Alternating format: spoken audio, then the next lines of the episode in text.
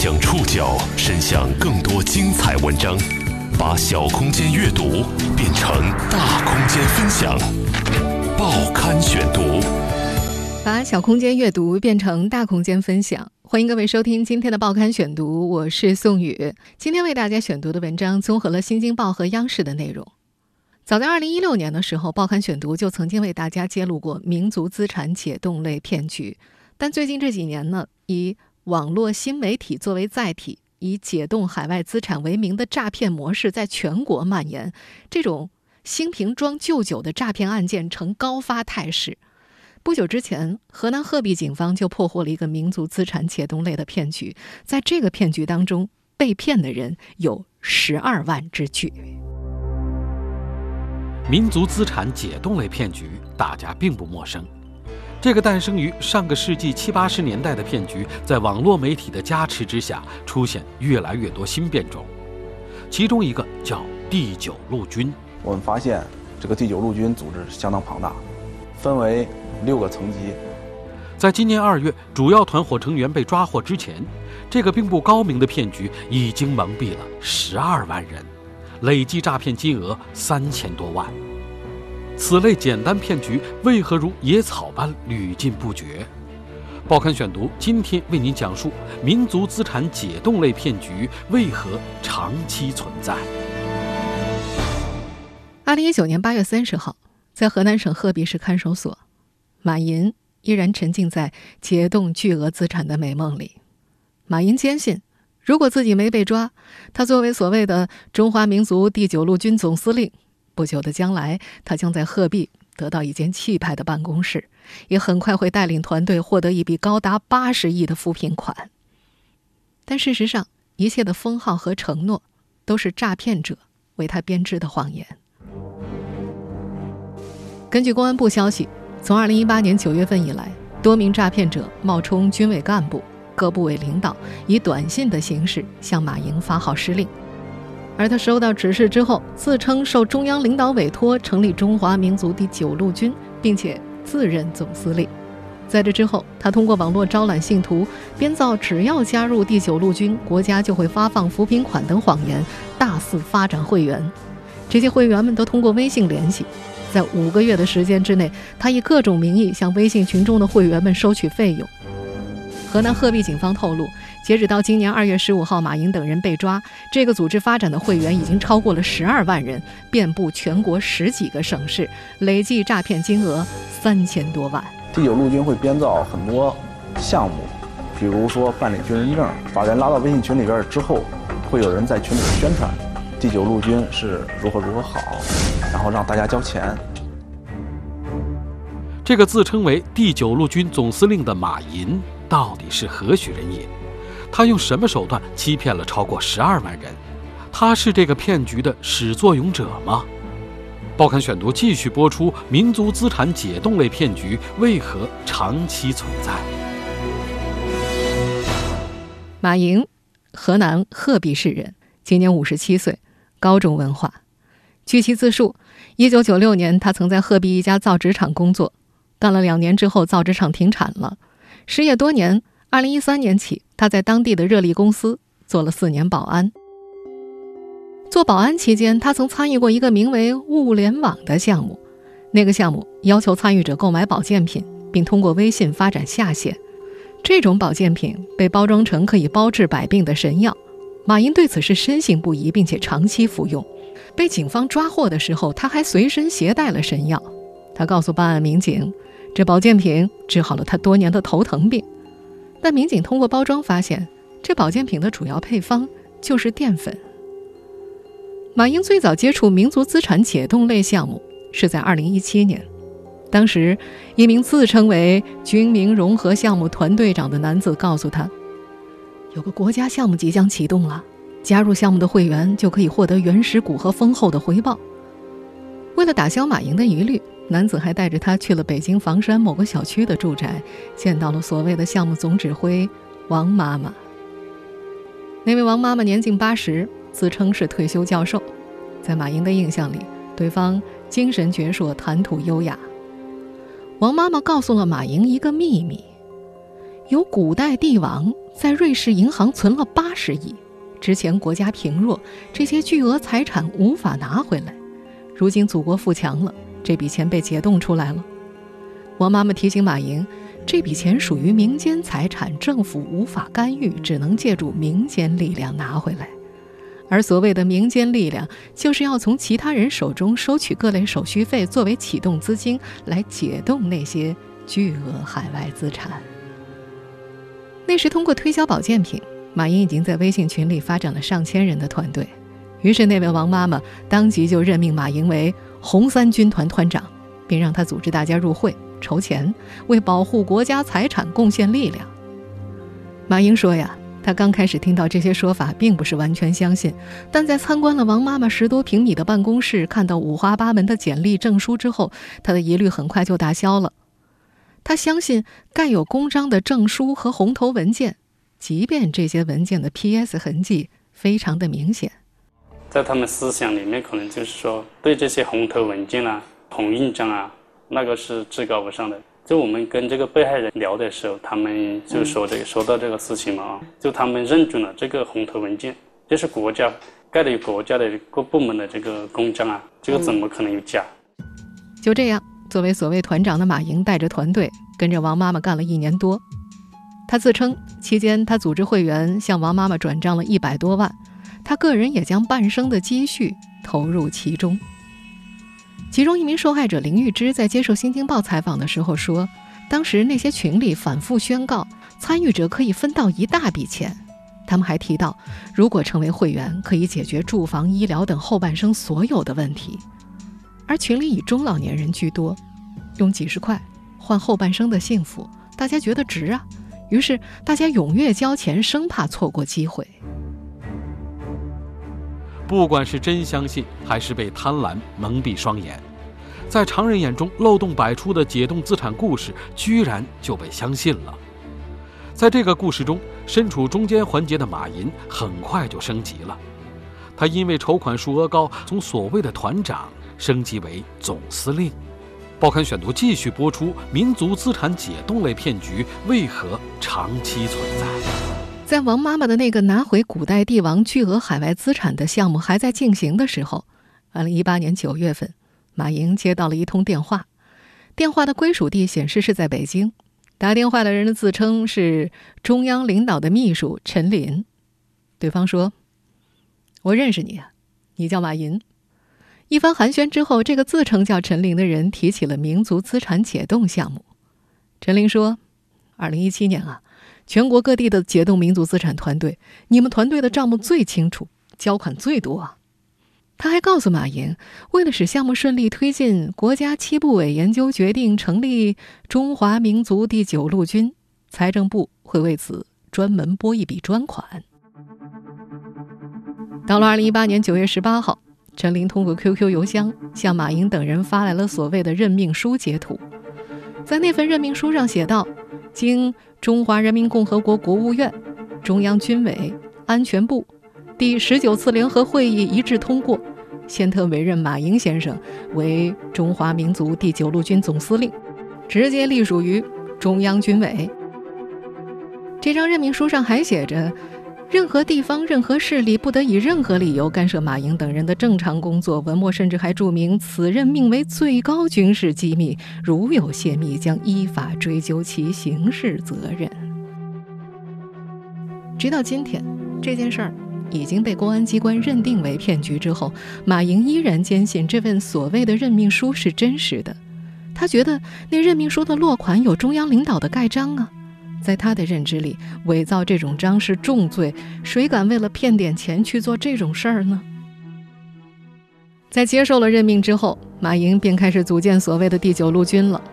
河南鹤壁公安局山城分局刑事大队民警孙晨辉，我们发现这个第九路军组织相当庞大，他们分为纵队、军、师、团、微信群等六个层级。一名加入第九路军的受害者透露，在每个层级都有领导层，其中每个纵队长管八个军长，每个军长管八个师长，每个师长管八个团长，每个团长手里有八个微信群，各个层级都有领导层，还有专门管财务和宣传的人员。这所谓的第九路军的领导层都是由马寅任命的，和他关系密切的王凤梅被任命为第九路军政委。五十五岁的王凤梅曾在内蒙古街头卖菜。二零一七年左右开始参与民族资产解冻项目之后，她将自己的房子卖掉，并将三十九万的卖房款全部都投了进去。用马寅的话说，王凤梅为民族资产解冻做出了很大贡献。参与过这个项目的受害人林玉芝记得，那段时间，马寅和团队当中的人疯狂地扩展队伍，只有组建八个拥有一定人数的微信群，才有资格当团长。于是，大家会将自己的好友全部都拉到群里，然后再鼓动新入群者以同样的方式拉人。就这样病毒式的扩张，一个五百人的群通常两三天就满员了。前面也说了，到案发的时候，五个多月的时间。第九路军的参与人员达十二万，遍布全国十几个省市。五个月的时间，十二万人受骗，在如此荒唐的骗局面前，更为广大的受害群众又是怎么沦为诈骗分子的取款机呢？报刊选读继续播出：民族资产解冻类骗局为何长期存在？在骗局扩大的过程中。被拉进微信群里的人，不幸者往往会自己退群，而留在微信群里的人，如果有人直接在群里提出质疑，就会遭到马莹的严厉斥责，并且被开除出群。这样一来，留在群里的就大多声音一致了。作为总司令的马寅，还为第九路军的会员们制定了严格的管理规定，比如每个人的头像都是个人大头照，昵称是真实姓名加手机号。每天早上，会员需要按时签到，随后还有升国旗、奏国歌的仪式。会员不得随意拉人入群，也不能向亲朋好友透露这个项目。马英等人告诉他们，这个项目啊，绝密。他还要求会员不得配合警方工作，一旦接到警察电话，要以信号不好、没听说过各种理由挂掉。对于警方的打击以及媒体报道，他则说，这种项目不能被太多的人知道，否则都会参与进来的。这是在宏观调控。事实上，这种套路也是类似骗局惯用的手法和伎俩。在受害者林玉芝看来，这其实就是在洗脑，利用普通人的爱国热情进行行骗。反传销人士李旭在接受媒体采访的时候提到，因为微信的传播速度很快，不受地域的限制，图文、音、视频的多媒体传播，让这种洗脑变得更加的便捷。而这个骗局之所以能够吸引那么多人参与，还和它的参与成本低有一定的关联。想要成为这个第九路军的会员，需要缴纳十一块钱，其中十块是所谓军人证书的费用，另外一块钱是团队的办公费用。他们告诉会员，一旦有了这个军人证书啊，以后就会享受比军人更高的待遇呢。河南鹤壁市公安局山城分局的民警潘安康说，第九路军的群员。年龄大多是在四十岁到五十岁左右，文化程度普遍偏低，他们对于信息的辨别能力也不高，因此在经过洗脑之后，他们大多数都是相信这个项目的，即便是怀疑者，也愿意交个十块钱去试一试。这种以小博大的侥幸心态，有点像赌博。在这场骗局当中，诈骗嫌疑人在赌博，受害人也在赌博，双方狭路相逢。在赌博的过程当中。砝码是不断加大的。马英在接受采访的时候说：“上述那位中央领导的秘书陈玲向他许诺，如果他的团队上缴资金达到两百万，国家将在鹤壁市给他设立一间办公室，并且拨付一笔高达八十亿的扶贫款。”随后，马英就把这位领导的承诺转达给了团队里的人，并且鼓动他们积极报单。报单的意思就是交钱。马英自称。大概三个月的时间，他们就凑齐了两百万。广西壮族自治区公安厅刑事侦查总队队长吕开旺在接受央视采访的时候，谈到了这些受害者的心态：赌博的心态，以小博大的心态，给你画了一个大饼，你现在就是就几百块钱，一次几百块钱，你就能够拿到一套房子，得到几十万的回报，有就就花了，没没有就当丢了。马云他们把钱转过去之后，拨款八十亿的承诺并没有如期兑现。对方告诉他们，最近在忙更重要的事，因此顾不上你们这头，再等一等。直到今天，案发已经半年多了，马莹他依然相信，如果自己没被抓，不久的将来这八十亿一定会兑现的。在接近马莹的人士看来，这个高中文化的人不愿意相信这是骗局，除了辨别能力低导致的过分自信之外。还有一种原因是享受权力带来的快感，在这支至少十二万人的团队里，马云是说一不二的，大家都称其为司令，跟他说话的时候也是毕恭毕敬的。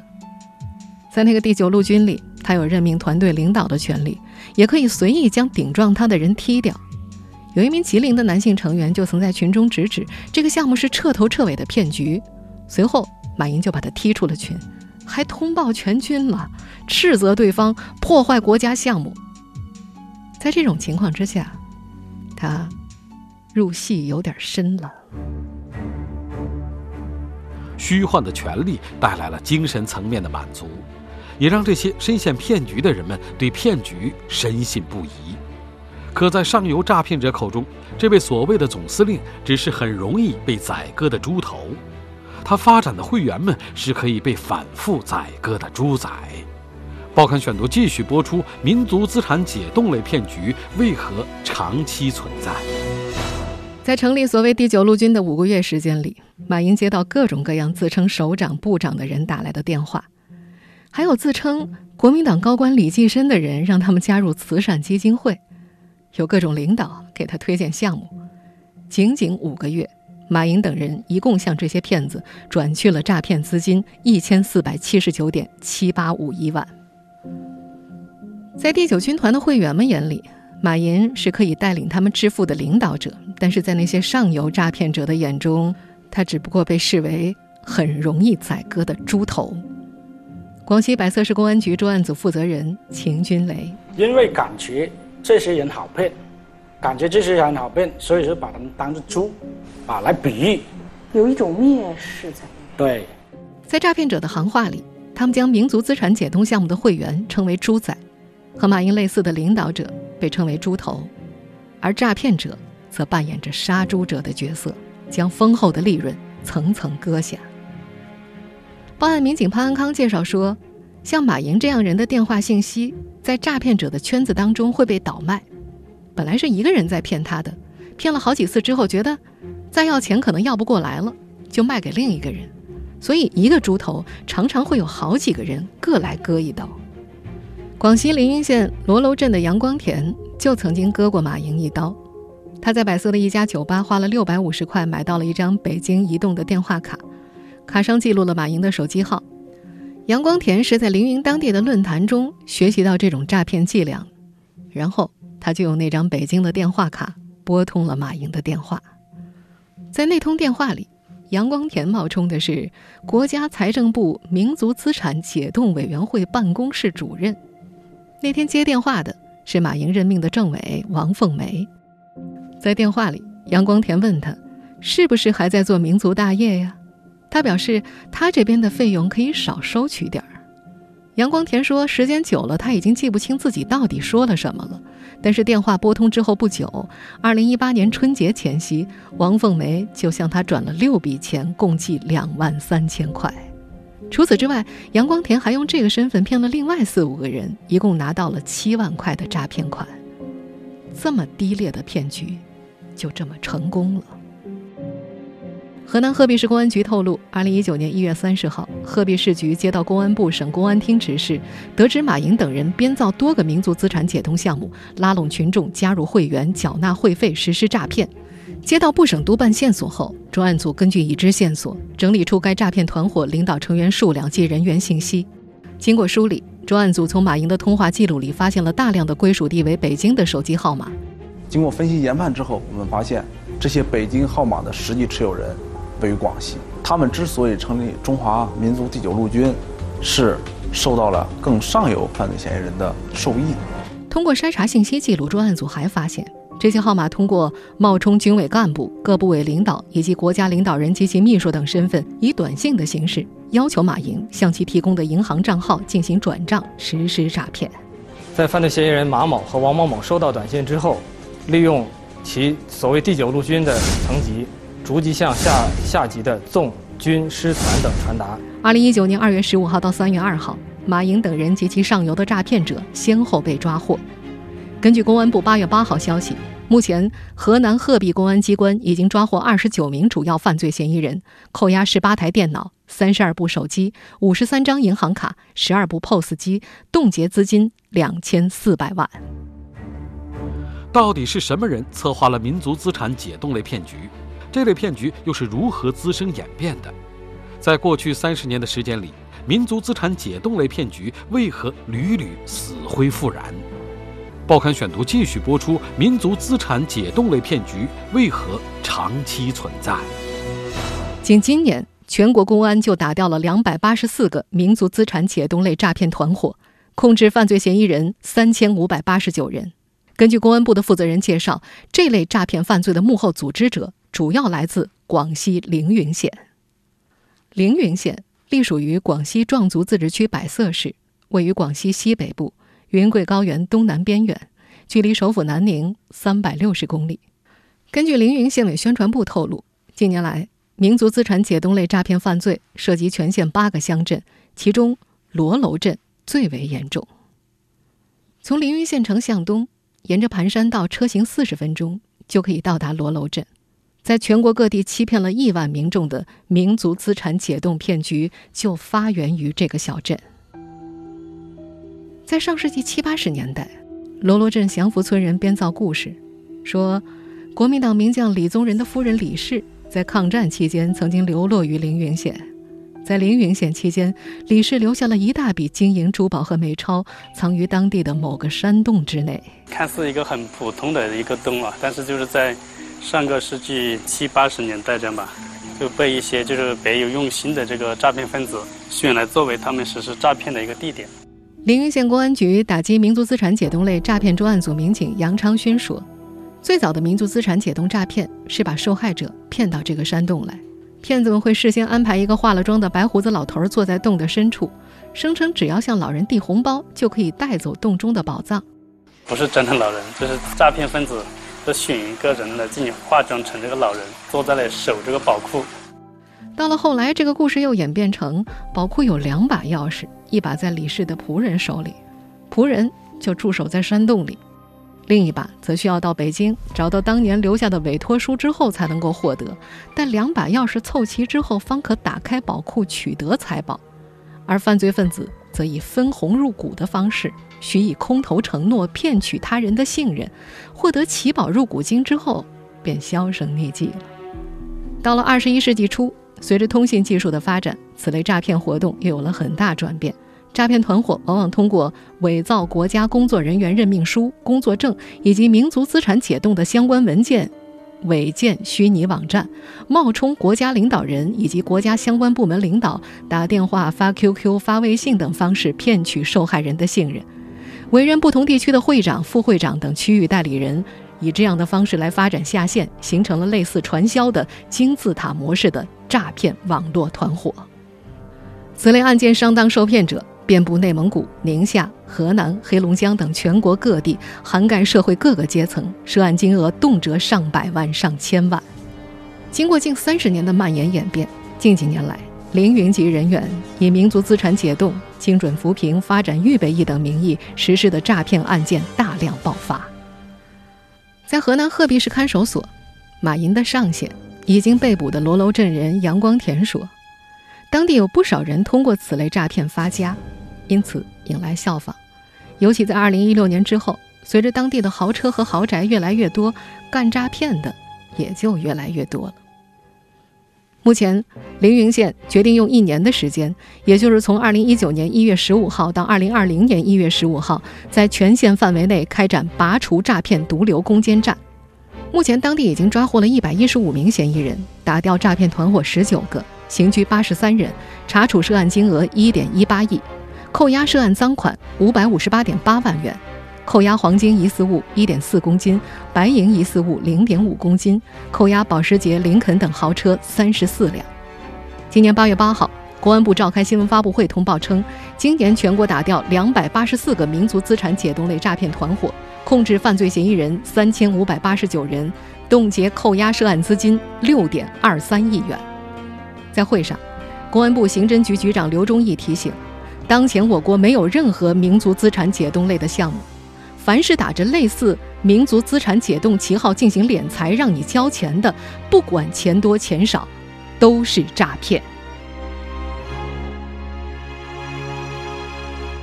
其实说到底，民族资产解冻类诈骗原本就是最简单、最简单的骗局，不过是随着时代的变化升级了犯罪手段。但骗局的核心永远是以人的欲望为切入点，自始至终从未改变。听众朋友，以上您收听的是《报刊选读》，民族资产解冻类骗局为何长期存在？我是宋宇，感谢各位的收听。今天节目内容综合了《新京报》、央视的内容。下期节目时间再见。